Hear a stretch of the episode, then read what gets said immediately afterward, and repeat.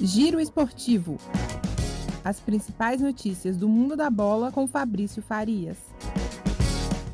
Salve, salve, meu caro ouvinte do nosso Giro Esportivo, chegando nessa quarta-feira, véspera de feriado de Corpus Christi, com o melhor do futebol para o torcedor brasileiro e também para o torcedor mineiro, claro. E teremos o retorno aí da Copa do Brasil na noite de hoje, terceira fase, jogos de ida daqui a pouquinho, 7 horas da noite, Fortaleza e Ceará no Estádio Castelão. É o clássico rei movimentando essa fase da Copa do Brasil. As duas equipes que vêm muito bem nos últimos anos, estrearam com vitória no final de semana no Campeonato Campeonato Brasileiro e agora disputam esse clássico nessa fase mata-mata da Copa do Brasil. Realmente um jogo que promete bastante para o torcedor. No mesmo horário, o Galo vai estar em Belém do Pará, enfrentando o Clube do Remo. É isso mesmo, Estádio Baianão, 7 horas da noite. O Atlético tem esse confronto, um confronto que não acontece aí desde 2006, quando as duas equipes estavam aí na segunda divisão, e agora o retorno, né, o Atlético enfrentando esse adversário tradicionalíssimo do norte do Brasil. O outro mineiro em campo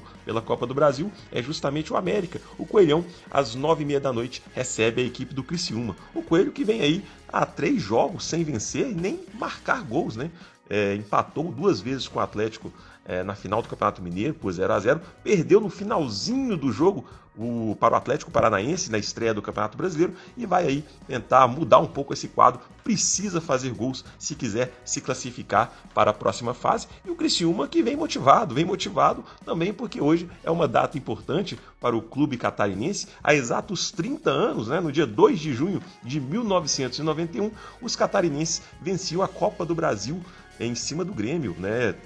O Criciúma, na época, era comandada pelo técnico Luiz Felipe Scolari, que depois aí faria uma grande carreira no futebol brasileiro, chegando inclusive a ser o técnico do pentacampeonato da seleção brasileira. É isso mesmo. E fechando a noite de Copa do Brasil, mais dois confrontos. O Fluminense recebe o Red Bull Bragantino no Maracanã e o Corinthians recebe o Atlético Goianense. Um confronto aí que se repete, já aconteceu no final de semana pelo Campeonato Brasileiro, né? Na mesma arena do Corinthians, no mesmo Itaquerão, e o Corinthians perdeu por 1 a 0. Quem sabe aí o Timão vai conseguir ter uma melhor sorte nesse confronto.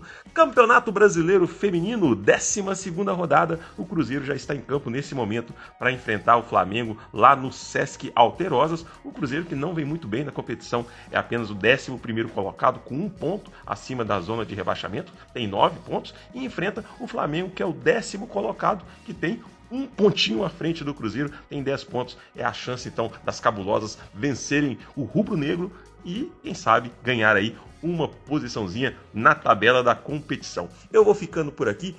Esse é o cardápio do futebol para você, torcedor, na noite de hoje. Desejo a todos um ótimo feriado de Corpus Christi e a gente se vê com certeza na semana que vem. De Belo Horizonte para a Rádio Brasil de Fato, Fabrício Farias.